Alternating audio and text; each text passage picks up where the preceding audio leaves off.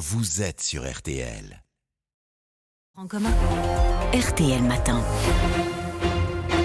Bonne journée à tous. RTL, il est 7h43. Amandine, vous recevez donc ce matin Lynn Renault. Bonjour Lynn Renault.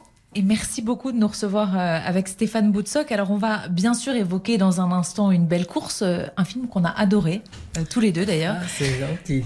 Et dans lequel donc vous jouez aux côtés de Danny Boone, l'histoire de Madeleine, 92 ans, qui part seule vivre dans un EHPAD. Ça sort le 21 septembre au cinéma. Mais avant, si vous voulez bien, la question de la fin de vie, qui est d'ailleurs pas totalement éloignée du film, c'est un sujet qui vous tient à cœur. Ça fait des années que vous militez pour un droit à l'aide active à mourir, un droit à l'euthanasie. Emmanuel Macron a, dit qu'il voulait lancer une convention citoyenne sur la question. L'idée, dit-il, c'est de légiférer, d'avoir une loi en 2023. Est-ce que c'est vous, Lynn, qui avez convaincu le président? Oui, je l'ai convaincu parce que un dîner où je suis euh, revenu sur la question, euh, le président m'a fait comprendre que ça se ferait. Pourquoi ça vous tient tant à cœur? Parce que j'aime les gens je n'aime pas voir souffrir les gens. Là, je suis en présence en ce moment de personnes qui souffrent inutilement, puisqu'on sait que c'est la fin. Il n'y a plus rien à faire, il n'y a plus rien à faire, sauf les laisser souffrir et attendre qu'ils meurent. Donc ça, c'est insupportable. Et c'est pour ça que je me battrai. C'est en bonne voie. Il me semble que c'est en bonne voie. Je me battrai jusqu'à ce que j'y arrive. Lynn, donc dans, ce film, Une belle course qui sort le 21, vous êtes Madeleine, cette dame qui quitte sa maison, en effet, Amandine le disait, pour partir dans un EHPAD de son plein gré. Elle commande un taxi qui est conduit par Danny Boone. Et en chemin, elle va avoir l'idée de repasser par les endroits qui ont compté dans sa vie. Vous, Lynn, est-ce que vous êtes nostalgique de votre vie passée? Est-ce que vous y pensez souvent? Je ne suis pas nostalgique. Mais j'y pense peut-être plus maintenant qu'autrefois. je pense à ma mère. Et donc, en partant de ma mère, je, repars sur de la nostalgie, bien sûr.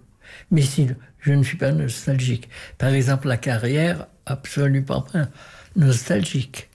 Et vous pensez à demain aussi Vous êtes très optimiste Vous pensez à l'avenir? Ah, comment je fais des projets? Oh là là, j'ai plein de projets. D'abord, euh, j'ai la sortie du film qui, à mon avis, va plaire beaucoup. Il y a un futur film avec Dany. Et puis surtout, surtout, surtout, ce qui me tient le plus à cœur, c'est mon fonds de dotation. Les savants sont des gens extraordinaires. Ils sont modestes, ils sont humbles, ils sont derrière leur laboratoire anonyme.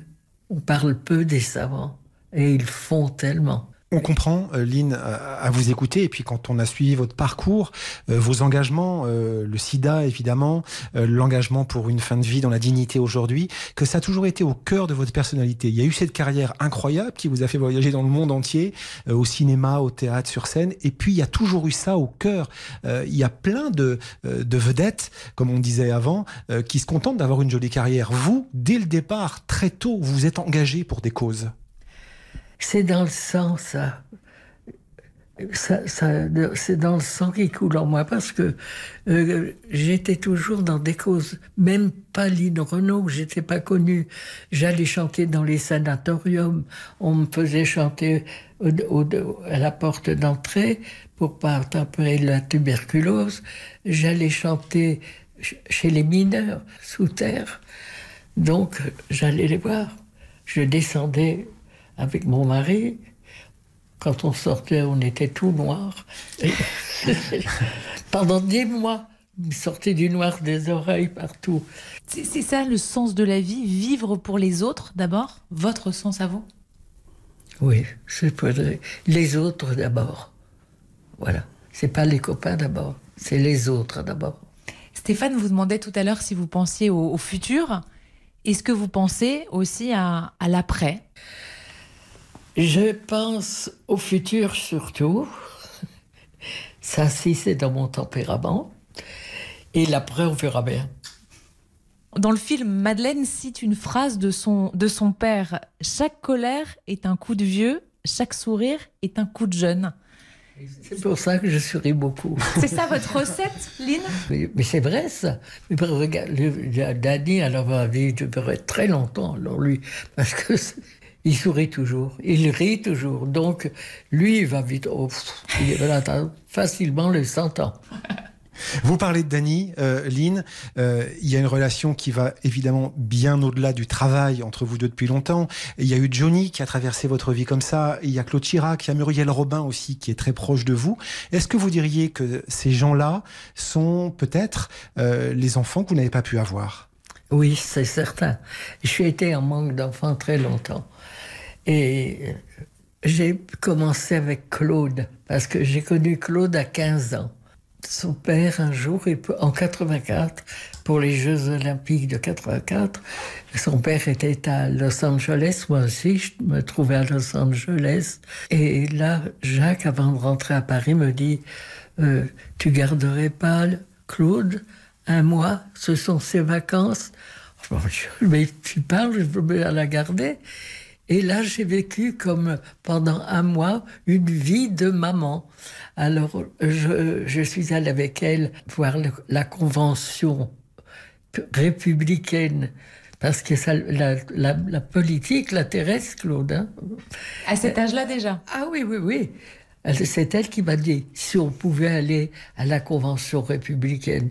Et donc, on, est allé avec Claude et on n'avait jamais vu ça ici. Les pupitres que l'on ne voit pas. C'est transparent. Le texte pour le président Reagan était écrit sur le pupitre. Il y avait plusieurs Donc, il pouvait regarder partout. Un coup, il regarde là dans le milieu, hop, hop, hop, allez à gauche, le public de gauche. Ça, ça nous a vraiment frappé dans l'œil. On l'a essayé à Paris.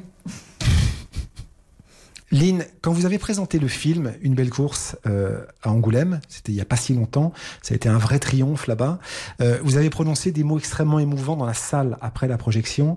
Euh, vous avez dit euh, Je sais que le moment approche, j'ai vécu une vie extraordinaire. Alors la salle était en larmes.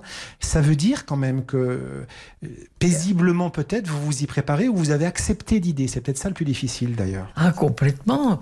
Je, je suis ra- rassuré, j'ai vécu une belle vie et j'ai pas l'intention d'arrêter. La vie est belle.